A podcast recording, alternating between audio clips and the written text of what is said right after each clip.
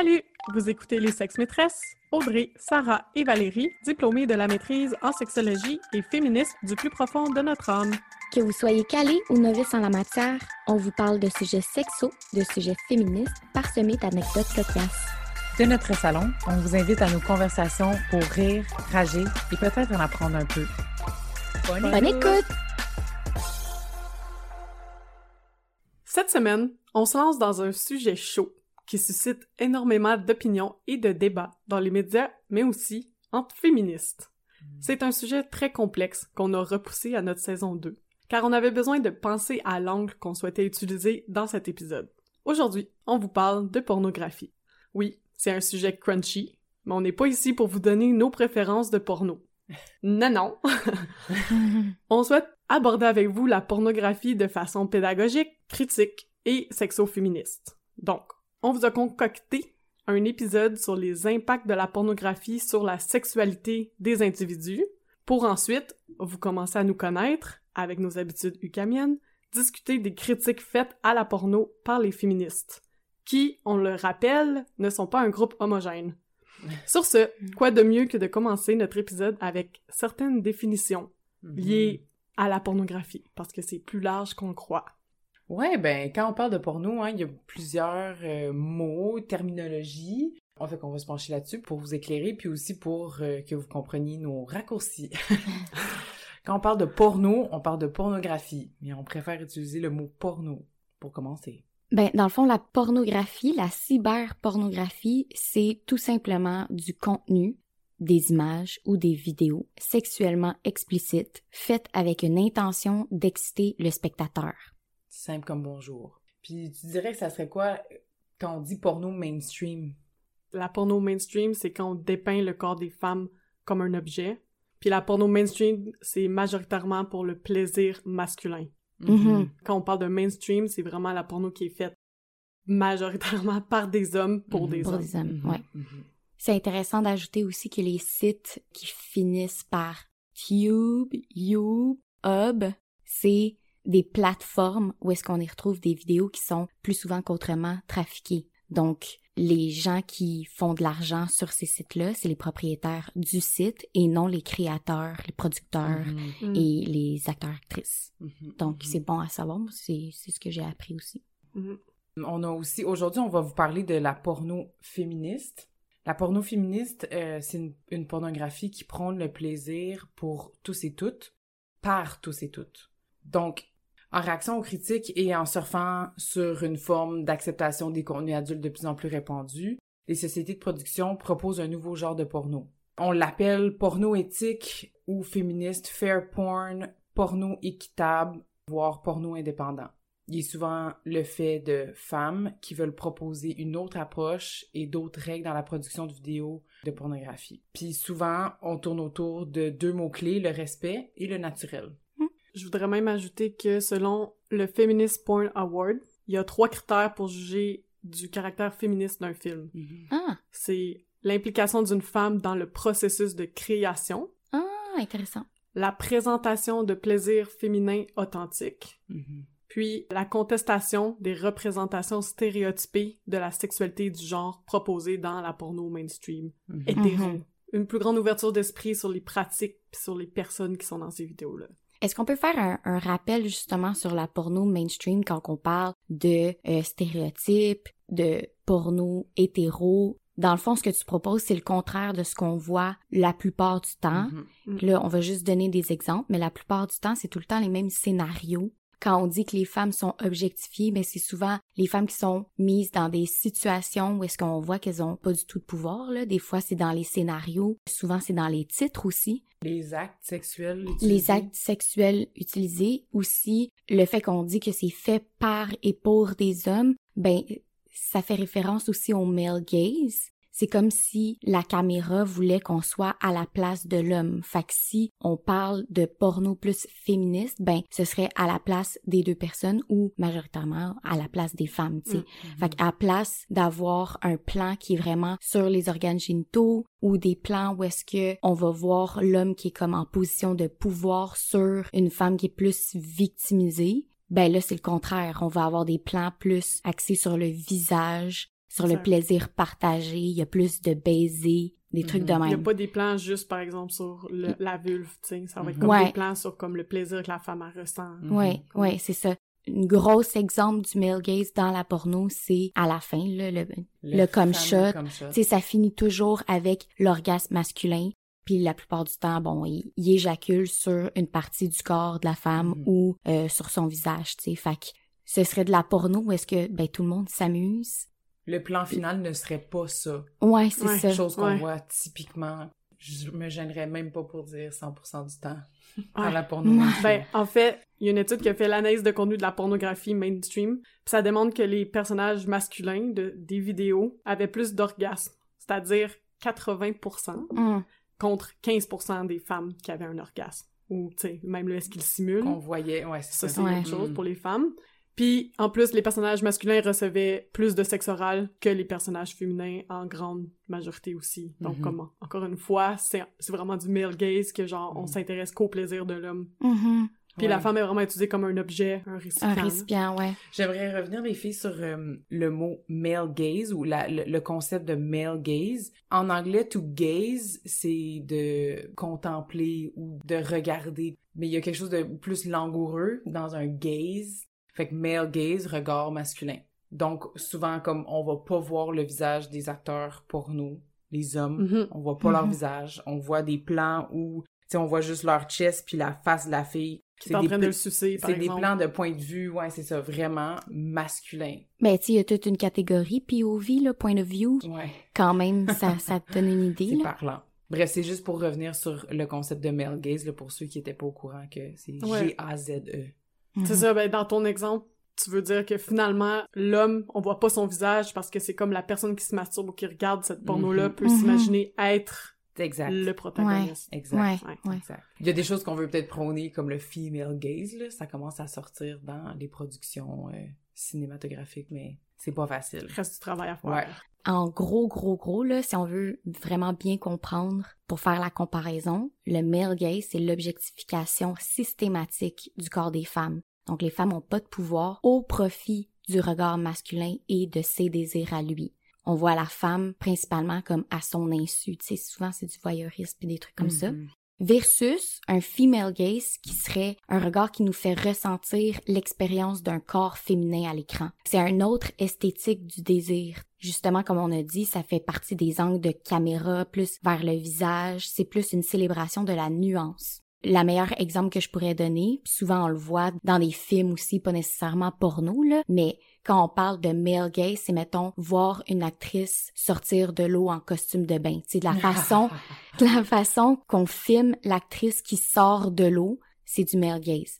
La même scène qui pourrait être tournée dans l'eau avec elle, c'est du female gaze. On peut se sentir dans les vagues puis des trucs de même. Fait que moi, je trouve que c'est vraiment un bon exemple pour comprendre un peu la différence. Mhm. La porno éthique, dans le fond, le site web www.ethical.porn le définit comme étant une production juste et équitable pour tous les parties impliquées et où tous les participants ont été informés et ont consenti aux standards ayant été établis par l'Adult Performer Advocacy Committee et le code d'éthique de la Free Speech Coalition. Ça veut dire que toutes les personnes qui font partie de cette production-là, ils ont un âge où qu'ils peuvent consentir à tout ce qui va se Mhm. passer. Mhm. C'est ça principalement qu'il faut bien comprendre pour savoir si ce qu'on regarde c'est éthique ou pas. Puis habituellement, dans les sites internet que vous allez consulter, dans le à propos, ils vont donner ces informations-là si Mhm. vous êtes sur un site éthique. OK, mais ça, c'est tout beau, puis on vous a donné un bref aperçu des définitions, puis de ce que ça pourrait avoir l'air, une porno éthique, une porno féministe, la porno mainstream, etc., pour vous donner les terminologies. Mais moi, j'aimerais savoir plus au niveau de l'individu. Tu sais, on entend souvent des discours divergents par rapport à ça. Nous, on va discuter des impacts positifs puis des impacts négatifs sur la sexualité de la consommation de la pornographie. Ben, c'était difficile pour moi euh, de réfléchir à des impacts positifs. Ouais, il y a beaucoup de débats, puis c'est sous-étudié le lien entre la consommation de pornographie et la satisfaction, le bien-être sexuel. Donc, il y a des études faites là-dessus, mais ça dépend tout le temps de comment c'est mesuré. Tu sais, est-ce que c'est subjectif, genre les participants Mhm. disent qu'est-ce qu'ils vivent, qu'est-ce qu'ils ressentent, versus objectif, genre les dysfonctions, les comportements de troubles, tu sais. Ouais, ouais, ouais. Mais moi aussi, dans mes recherches, c'était pas mal mitigé. Il y en avait que c'était Mhm. positif, il y en a que c'était négatif. Fait qu'est-ce qu'on peut commencer par le positif? Ouais, pour vrai, dans plusieurs études, justement, qui sont peut-être plus subjectives, c'est-à-dire qu'ils ont Mhm. demandé à des personnes qui consomment de la porno de dire les effets que ça a sur eux. Puis, dans plusieurs études, les participants voyaient la pornographie comme une source d'éducation sexuelle ou Mhm. d'éducation à la sexualité. Mhm. On peut penser, par exemple, aux personnes de la communauté LGBT. Peut-être que ça peut confirmer leur orientation sexuelle. Mhm. Quand Mhm. t'es jeune, tu te questionnes. Le fait de voir, par exemple, deux femmes ensemble, ça peut confirmer ou infirmer ton Mhm. orientation, C'est- ce que tu penses. Puis, tant qu'à parler de ça, c'était aussi de s'informer sur des pratiques courantes. Ouais. Par exemple, pour les hommes gays, ben, on représente pas le sexe anal dans l'éducation à la sexualité. Mhm. Donc là, c'était comme une façon de savoir comment faire, là, parce Mais que... ouais. Mhm. Ouais, c'est ça. C'est un bon point.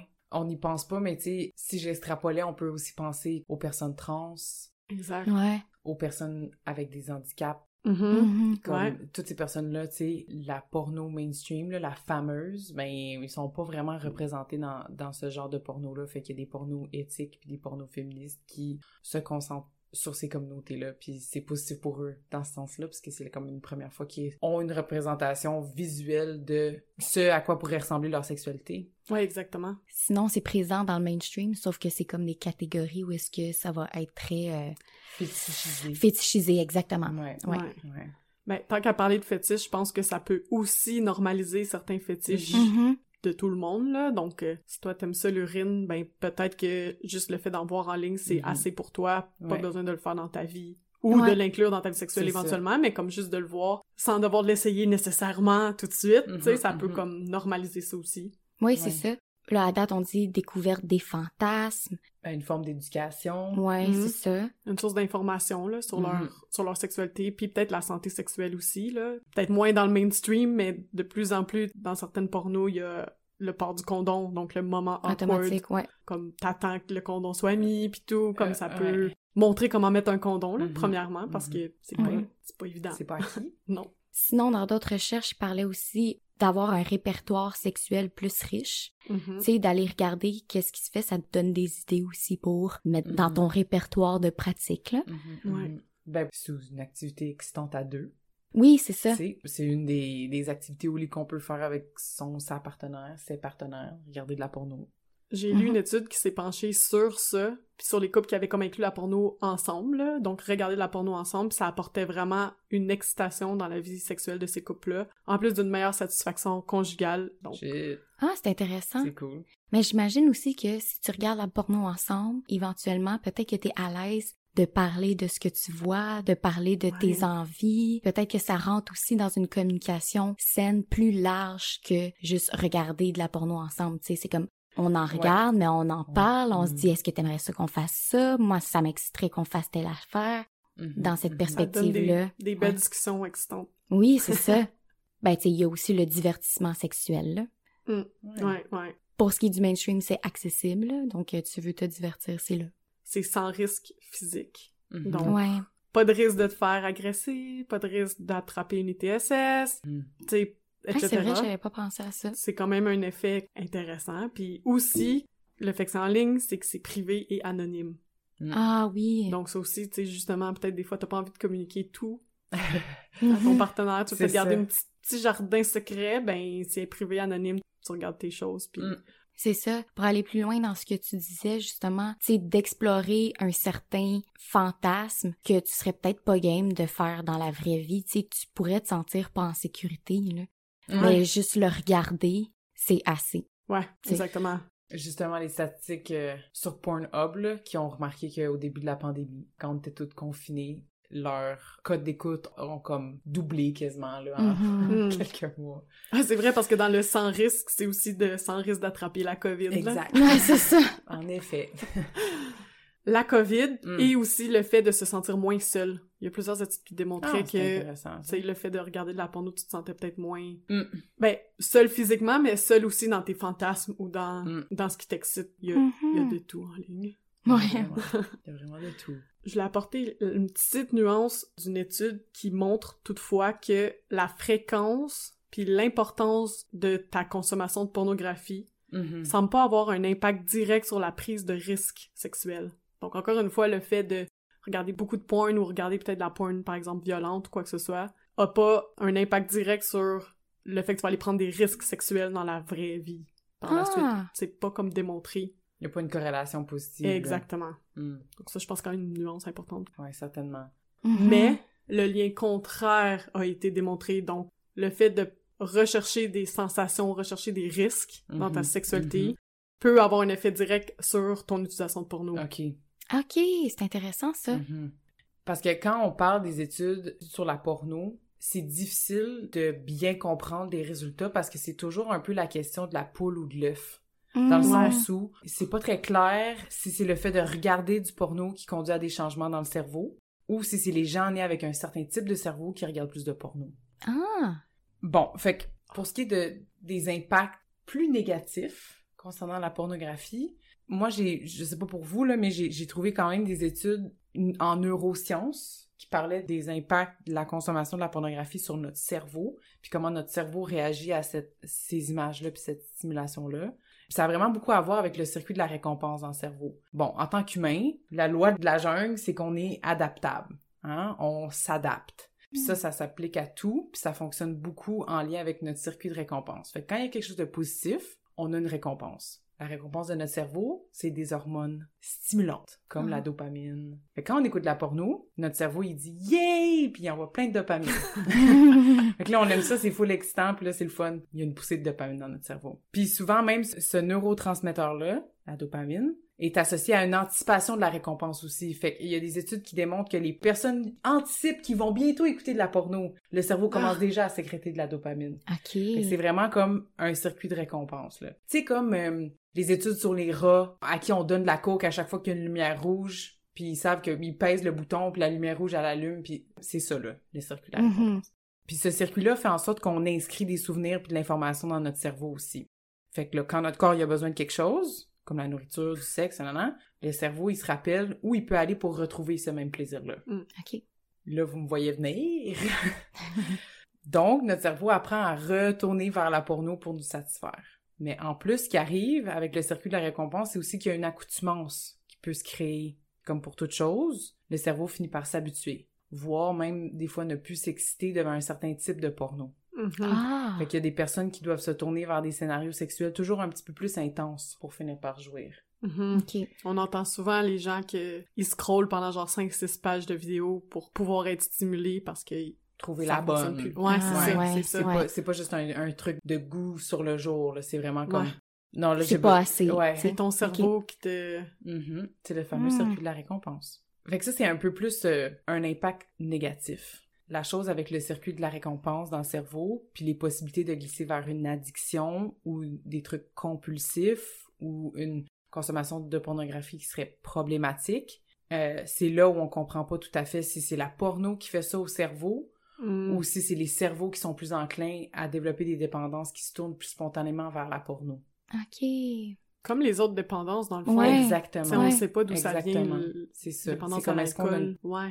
Pan- antécédents. un penchant, ouais. Mhm. Bref, c'est important de savoir que la plupart des études qui portent sur la consommation de la porno, ils étudient souvent les hommes hétérosexuels. Mhm. Mhm. Donc, c'est difficile de parler de consommation de porno chez les femmes ou les personnes non-binaires, les personnes trans, les personnes vivant avec un handicap. Mais je crois que ça s'améliore. Je crois que on ouvre le spectre, mais ça a pris du temps. Ça a pris du temps, puis c'est aussi que c'est tellement encore tabou que les femmes regardent la porno, que dans les études qui veulent s'intéresser aux femmes, ben les femmes sont comme vraiment minoritaires à dire qu'ils regardent la porno, tandis que les gars, à chaque fois que je regardais des études, c'était genre 96% de l'échantillon des hommes hétéros, nanana, puis là, c'était comme les femmes, c'était tout entre 40-60% qui regardaient de la porno. Fait que ça aussi, c'est comme, ok, Mhm. mais c'est bien moins intéressant en recherche quand t'as juste Ouais. un petit échantillon de femmes qui disent regarder de la porno, de les étudier parce que c'est pas bon pour tes chiffres. OK, mais là, moi, j'ai une étude où est-ce qu'il y a majoritairement des femmes, fait que je peux... Ah euh, ouais, parle-nous-en. Je peux vous, vous parler de ça. Dans le fond, j'ai trouvé ça intéressant, cette étude-là, parce que c'est quand même très nuancé. Là. Dès le départ, ils Mm. disent que l- les études sont quand même très mitigées, puis ça dépend de comment tu mesures. Tu peux avoir des effets positifs ou des effets négatifs, ça dépend de comment tu consommes. Ouais. Mhm. Puis ça commence d'emblée en disant que les études récentes sur la pornographie puis l'usage de pornographie, ils vont pas prédire une satisfaction sexuelle ou une dysfonction sexuelle, Mhm. OK? C'est comme plus ça. complexe que ça, Ouais, justement. Eux, ils ont fait trois profils. Donc, le premier profil récréatif, qui était 75% de l'échantillon. La plupart des gens qui étaient dans ce profil-là, ben, c'était des femmes qui faisaient l'usage de pornographie dans une activité de couple. Le deuxième profil, qui était beaucoup de détresse émotionnelle puis pas de compulsion, c'était juste 12 de l'échantillon. Ça, c'était des personnes qui faisaient plus un usage solitaire Mhm. de la porno, principalement pour se masturber. Puis finalement, le troisième profil, qui était juste 11 de l'échantillon, c'était un profil qui était compulsif, dans le fond, dans leur sexualité aussi. Mhm, mhm. La conclusion de l'étude, c'est que pour la plupart des gens, la pornographie peut juste promouvoir une sexualité active, ouverte, mais que ça compromet pas le bien-être sexuel Mhm. overall, tu sais. Mhm, mhm. Mais ça, justement, dans les limites de l'étude, ça disait qu'il y avait beaucoup plus de femmes dans l'échantillon que d'hommes. C'est intéressant, ça. Ouais. Sais, ils font des liens avec être prompt à avoir des comportements plus compulsifs. Donc, t'es stressé, tu vas regarder la porn, plus dans la régulation des émotions, Mhm, mhm. puis aussi des difficultés relationnelles. Les personnes qui ont le profil compulsif. Oui, c'est ça. Ouais. Justement, ça disait à quel point c'était plus complexe que juste tu ça. regardes la porn, tu regardes pas ça. Ça dépend avec qui tu regardes, Ouais. comment tu la regardes, comment tu te sens quand tu la Mhm, regardes, mhm, puis ta sexualité en général aussi. mhm. Ben, pour ajouter un critère à tout ce que tu viens de dire, euh, il y a une étude qui s'est penchée sur le type de pornographie que tu regardes. Hmm. Puis un peu comme on a parlé du male gaze puis du female gaze, ils ont trouvé dans leur étude que l'utilisation par les femmes de la pornographie qu'on dit centrée sur les femmes, Mhm. donc Mhm, mhm. que le corps des femmes est, est comme mis en valeur, mais aussi leur plaisir, leur visage, etc. Mhm. C'était lié à des effets positifs euh, sur les femmes elles-mêmes. OK.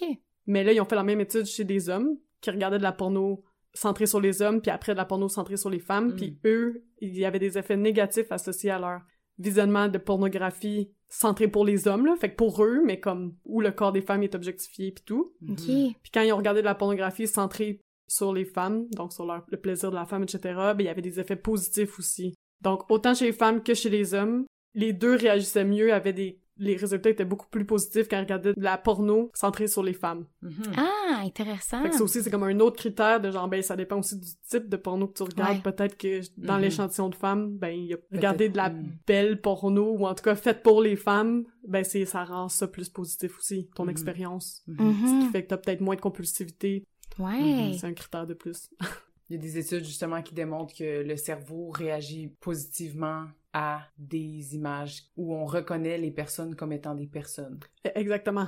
Puis souvent Comme la, la porno, ouais, des êtres humains, exactement. Fait que souvent la porno mainstream avec le male gaze où on voit des parties du corps, on voit des organes génitaux, sur des Très gros plans. génital. C'est super génital, puis c'est aussi objectifiant. Je sais qu'on le dit depuis le début, mais c'est ça que ça veut dire, c'est que ton cerveau le lit Ouais. comme un objet. Notre cerveau, il est entraîné à reconnaître des personnes ou des objets. C'est vrai. C'est Mhm. démontré dans les études que une personne à l'envers, ton cerveau va avoir plus de, de misère à le reconnaître comme un visage de personne. Il va penser que c'est peut-être un objet. Fait que Mhm. imagine la porno où tu vois juste des morceaux de corps, Ouais. tu vois jamais la tête du dude, Ouais. tu vois juste la vulve de la femme, ton cerveau le reconnaît comme un objet. Exactement. Ce qui peut amener des effets plus négatifs à Mhm. long terme parce que tu t'identifies pas ça comme un être humain. Exact. Mhm. C'est problématique. Après, tu sais, j'imagine aussi ça, c'est pas, c'est pas une étude de rien, là, c'est juste ma perception des choses. Sauf que, tu sais, on parle beaucoup de stéréotypes puis de, d'objectification. C'est sûr que, étant une femme, je, je vois clairement c'est quoi que je pourrais trouver de problématique dans la porno mainstream, à quel point on objectifie les femmes. Mais pour un homme, j'essa- j'essaie de me mettre à leur place. Puis tu sais, les gars de porno, ils ont tout le temps des gigantesques pénis. Ils savent tout le temps qu'est-ce qu'ils font. Ils sont jamais délicats. Puis ils sont tout le temps dans une position où est-ce que ils contrôlent tout. Et j'imagine que pour un homme qui regarde ça, puis qu'après ça, il se retourne vers sa partenaire, qui respecte, puis qui aime, ben de reproduire Mhm. les choses qu'on voit dans la porno, t'es un peu en dissonance cognitive Ouais, là. T'es supposé à- avoir un rôle de comme tu sais tout comment faire. Puis là je parle de- vraiment dans une situation Mhm. hétéro puis la porno hétéro, mais tu sais dans ces espèces de scripts-là, les scénarios qu'on voit, c'est tout le temps la même chose. Fait autant les femmes sont passives, ben ça met beaucoup de responsabilité à le gars qui doit être actif, puis tout Ouais. savoir quoi faire, puis pas du tout être vulnérable quand en réalité, ben quand on parle de porno plus féministe, plus éthique, les deux, on est plus dans le partage. Mhm. Ouais. C'est un partage. C'est ça, ça ressemble beaucoup plus à ce qu'on fait dans la vraie vie, Mhm. en fait, puis ce qui est agréable de faire. Oui, Ouais. effectivement. Mais tu sais, c'est pas pour rien qu'il y a des impacts négatifs, tu sais, que c'est comme augmentation des symptômes dépressifs ou anxieux, euh, des dysfonctions érectiles. La perte de ton érection, là, Mhm. c'est pas physiologique, guys. C'est quoi? C'est ouais. dans Ouais. ton cerveau, man. Puis Ouais. c'est clair que c'est relié à tout ce dont on vient de parler. Exact. Mhm. Tu sais, quand on dit dysfonction sexuelle, là, c'est comme, il peut y avoir d'autres choses que des dysfonctions érectiles, mais si tout d'un coup tu perds ton érection, Ouais, c'est dans ta Mhm. tête. c'est vraiment dans ton cerveau. Puis, tu sais, je pense qu'il y a quand même plusieurs études, comme on dit, qui se sont intéressées aux hommes hétéros. Donc, comme il y a plus de résultats sur ça, puis une des études a comme fait une liste d'épiceries, là, de ce qui a déjà été démontré par d'autres études. Mm. Puis, la consommation de pornographie influence la sexualité des hommes dans une série de domaines. T'en as déjà nommé une couple, là, mais il y a l'insatisfaction de l'image corporelle, parce que, comme Mm. t'as dit, ils ont tous Mhm. des gros pénis, puis ils sont tous hot. la Super Ouais, ouais.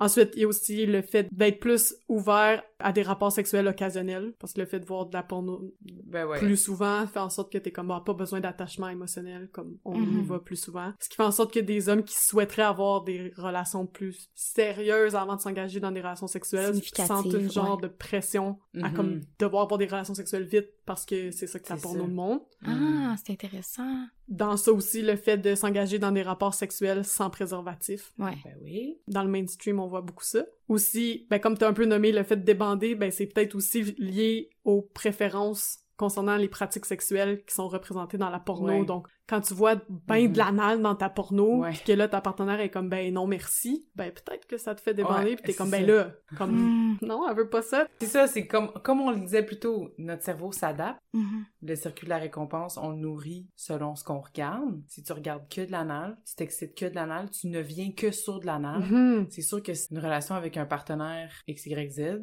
ne veut pas de l'anal. Toi, c'est comme, tu t'es conditionné Ouais. À nécessiter ça pour Ouais. obtenir un orgasme. Tu vas avoir de la misère. Tu vas être désemparé. Ouais. Une autre influence que ça avait sur la sexualité des hommes, c'était euh, normaliser l'agression sexuelle. Aïe, aïe. Définitivement, là, quand tu regardes la porn mainstream, Non, non, je veux pas! oui, tu sais, ben, il y a ça, il y a aussi tout, euh, ah, je commence avec un partenaire, puis là, boum, il y a trois partenaires qui s'ajoutent, puis je suis tout le temps dans. C'est pas ça la réalité, tu sais. Ouais, non, c'est ça. Comme dans les rapports de force aussi, beaucoup, l'homme qui est le patron, l'homme qui est le professeur avec une élève, dans les scénarios mainstream, il y a beaucoup d'inceste. Ah ouais. C'est vraiment très violent, là. Juste quand tu regardes les titres, Ouais, ouais. Puis tu sais, je suis pas en train de dire que regarder de la porn, c'est mal, mais c'est ça, c'est de la façon que c'est fait Mm, qui mm. est comme pas euh, éthique. Ouais, ouais. Ok, j'ai fait une recherche, les filles, une recherche journalistique, c'est-à-dire une recherche immersive. Mm. Donc, je suis allée regarder de la porn pour vous Sur aujourd'hui, pour vous en parler. Ah, tu t'es forcé. Ouais. Puis euh, moi, j'avais jamais euh, cherché de la porno éthique. En fait, j'étais habituée à de la porno quand même mainstream. Mais ce que j'ai relevé de mon expérience de chercher, dans le fond, premièrement, quand on est sur un site de porno éthique ou féministe, les titres sont très différents que les Mm. sites qu'on est habitué comme mhm, Pornhub mhm. ou YouPorn. À place de dire euh, elle se fait défausser la chatte, ok, c'est mettons euh, nous sommes coquins aujourd'hui. Tu sais, c'est vraiment les titres sont pas violents, pas tant de délicatesse, mais plus Des êtres humains. oui c'est ça, excitation. Ouais, c'est plus, j'ai trouvé que c'était plus poétique. Mm. De la poésie, là. Ben de ouais. ce côté-là. Ce que j'ai trouvé aussi par rapport aux recommandations de sites éthiques, ben c'était que la plupart, c'est plus réel. Il y a plus de réalisme. Les femmes ont des corps réels, les hommes aussi. C'était des belles personnes, mais c'était moins stéréotypé. Ce que j'ai trouvé, il y avait Ouais. moins de Artifice. d'artifice, moins de maquillage, euh, de la cellulite, euh, puis des vrais corps, des beaux corps, mais des vrais corps. Avec des Euh, bourrelets. Oui, c'est ça. Il y avait, fait qu'il y avait une diversité des corps. Euh, C'était plus autour de la fraîcheur, de la légèreté. Il y avait beaucoup de sourires, Hmm. de, ouais, C'est ouais. vrai qu'on voit pas des sourires dans la pointe. Non, c'est ça. Comme moi, c'est, je trouvais ça vraiment plus excitant deux personnes qui se regardaient puis qui souriaient pendant qu'ils faisaient l'acte que quelqu'un qui se fait étouffer par un pénis puis qui pleure en même temps. On s'entend que la, Ouais, la pas la vibe était, image. la vibe était beaucoup plus agréable. Aussi, j'ai eu l'impression, ben c'est ça, que c'était des vraies personnes qui apprécient réellement qu'est-ce qu'elles font, que les orgasmes étaient réels, autant Mhm, chez mhm. les femmes que chez les hommes. Ou est-ce qu'il y avait une connexion aussi entre les deux acteurs? Parce Mhm. qu'il y en a des sites éthiques que c'est dans leur proposition, là, dans leur signature, c'est que les orgasmes sont vrais, puis que la connexion entre les partenaires est là, Hmm. puis que tout ce qui est éthique autour de ça, là, tout le monde est consentant. OK? Fait que déjà, c'est plus le fun à regarder si tu le sais que les deux personnes, il y a personne qui a été violentée dans le Mm. processus, tu sais. Plus sain. Il y a plus de caresses. Hmm. Puis Ah même ouais, dans ça, des... il manque de ça dans la porno mainstream, hein? Puis je dirais, c'était pas cucu, là. Non, non. Euh, Il y avait des affaires plus hardcore, mais tout le monde avait du plaisir. Puis Mm. c'est vraiment ça que j'ai vu qui était différent. Dans le partage de plaisir. Puis un autre article justement que j'ai lu parlait de comment être un bon consommateur, consommatrice de porno. Puis dans le fond, il y a juste deux critères. Premièrement, c'est de payer pour sa porno. Fait qu'on peut s'assurer que l'argent s'en va pas aux propriétaires de sites, mais plutôt aux créateurs puis aux acteurs, actrices de ce que tu regardes. Puis le deuxième, ben c'est de justement faire des recherches pour trouver du porno éthique. Ça peut être difficile d'avoir accès à toutes les infos là, de la production quand vient le temps de chercher pour ton vidéo, Mm. là. mais justement en payant pour du contenu, les chances qu'il a été produit de façon éthique, ça vient y grimper pas mal là. Mais c'est ça, comme Audrey disait, vous irez voir euh, sur les, euh, les à propos des sites web, mais on a quelques sites que vous pouvez visiter peut-être dans vos euh, temps de loisirs.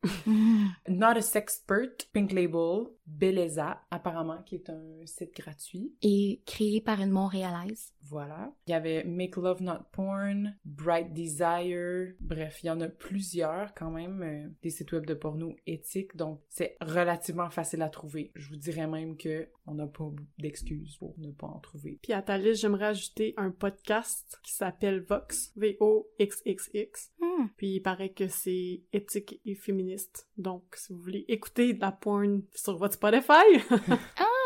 Voilà. Que de mieux que de la pointe dans nos oreilles. Là, on a parlé de porno féministe et ou éthique. Mhm. Mais on n'a pas parlé de la porno pour femmes. Puis je pense que ça, c'est une distinction importante à faire. Mais plusieurs films identifiés comme porno pour femmes, ou porn for women en anglais, sont essentiellement réalisés et commercialisés par les mêmes boîtes de production qui se partagent le marché du mainstream hétéro. Hmm. Donc vraiment, pas parce que c'est marqué porno pour femmes que c'est éthique et féministe. On vous encourage à rechercher, comme Audrey disait, que c'est vraiment la porno féministe et éthique pour que, c'est ça, ça réponde aux critères euh, de porno féministe. C'est ça. Pas juste porno éthique. pour femmes. Exact. Bellement, Sarah, merci. Pour conclure, la consommation de la pornographie et ses impacts au niveau individuel, mais aussi social, sont complexes à déconstruire et comprendre. Quand on pose un regard critique sur tout ce qui entoure la consommation de porno, c'est là qu'on peut commencer à nuancer nos perceptions. Ici, un peu comme toute chose, la modération semble être la clé. Donc, sur ce, on vous encourage à explorer de la porno éthique ou féministe cette semaine. C'est votre devoir. Attends, attends. Avant de partir, on te partage une petite surprise. Dans cet extrait, on pousse les notions de féminisme et de pornographie un peu plus loin. Tu restes avec nous si tu veux pelleter des nuages de plus. Bonne écoute! Ça fait longtemps que euh, la porno est critiquée par les féministes. hein. Ça a été un enjeu pour les féministes depuis comme les années 60-70. Bon, puis vous vous souvenez peut-être quand on vous a parlé des féministes lors de l'épisode Les féministes. Comme Sarah disait dans son intro, hein, le- les féministes sont pas un groupe homogène. Il y a des personnes qui ont des perceptions positives de la sexualité, comme le fait que la sexualité est importante, puis que c'est important de libérer la sexualité des femmes. Ça, c'est plus les féministes pro-sexe. Puis aussi des féministes qu'on dit anti-porno. Puis pour ces féministes-là, elles sont très critiques de l'industrie de la pornographie qui est inhérente au patriarcat. Sais, le film porno est créé pour et par les hommes. C'est un symbole de la domination masculine sur les femmes, basically. Fait que ça, c'est pour les femmes féministes anti-porno. Pour les féministes pro-sexe, la porno permettrait une libération de la sexualité des femmes et des travailleuses du sexe. Sans toutefois leur accorder plus de droits ou un milieu de travail avec des conditions adéquates. Fait que, bref, c'est, c'est vraiment un enjeu de controverse pour elles. Pour toutes les féministes, là, c'est souvent comme, il y en a d'un bord, il y en a de l'autre bord. Ouais, c'est ça. Puis dans le fond, c'est juste pour résumer ton point des, des féministes contre la pornographie, c'est parce qu'elles voient dans la pornographie que c'est l'oppression des femmes. Mhm. Mhm. Mhm. Comme leur, leur main point, là. Leur, leur point principal, c'est ça. Tandis que les féministes qui sont pour la pornographie, ou en tout cas pas contre, Ouais, c'est ça. c'est vraiment plus une opportunité de défendre les droits des femmes. Mhm. Mhm. Puis justement, mon corps, j'en fais ce que je veux. Ouais, une autonomie. Exactement. Tu sais, c'est encore un débat à ce jour, là. Ça a commencé dans les années 80, mais c'est encore un débat en Mhm. 2021. Ah Mhm. ouais, c'est pas tout le monde qui s'entend sur ce sujet. Ouais, C'est deux points de vue légitimes. c'est ça. C'est Ben, ça qui est complexe à... C'est vraiment... C'est ça aussi, je pense qu'il faut vraiment apporter dans notre réflexion quand on parle de porno puis du travail du sexe. En fait, il faudrait qu'on le voit comme une continuité. Dans une perspective de réduction des méfaits, dans le fond, il faudrait qu'on donne des outils à toutes les femmes pour qu'elles puissent faire leur choix puis prendre des décisions éclairées qui sont le mieux pour elles, Mhm. finalement. Mhm. Parce que ceux qui sont pro travail du sexe, pro porno sont comme ben c'est mon corps, j'en fais ce que je veux, légalisons tout, mais donnons des conditions de travail euh, Mhm. dignes. Mhm. Puis tu sais sex work is work, travail du sexe c'est du travail. Qu'elle soit payée aussi, parce que, Oui, tu sais, oui, oui, quelqu'un qui travaille dans la construction, donc qui utilise son corps pour faire son métier, Comme une personne travailleuse du sexe, lui il est payé à la fin de la semaine. C'est ça. Elle, ça dépend vraiment des conditions dans lesquelles elle est. c'est ça exactement. Tandis que ceux qui sont anti-porno, ben ils se basent sur la prémisse que étant donné qu'on est dans un système où est-ce que les femmes sont considérées sous les hommes, on est dans un système où les femmes sont opprimées par les hommes, Système dominant masculin. ben c'est impossible que dans ce cadre-là, elles puissent être consentantes. C'est ça. Fait que c'est la notion du consentement qui est au centre. Mhm, mhm. Tu sais, Du débat. c'est ça, exactement. Merci d'avoir été avec nous pour cet épisode des Sexes Maîtresses. On espère avoir stimulé vos réflexions et inspiré vos prochaines conversations avec vos proches. Suivez-nous, partagez nos épisodes sur vos réseaux sociaux et surtout, faites-nous plaisir et écrivez-nous vos questions, vos impressions et vos suggestions. Les sex maîtresses vous souhaitent une bonne semaine. Bisous, bye!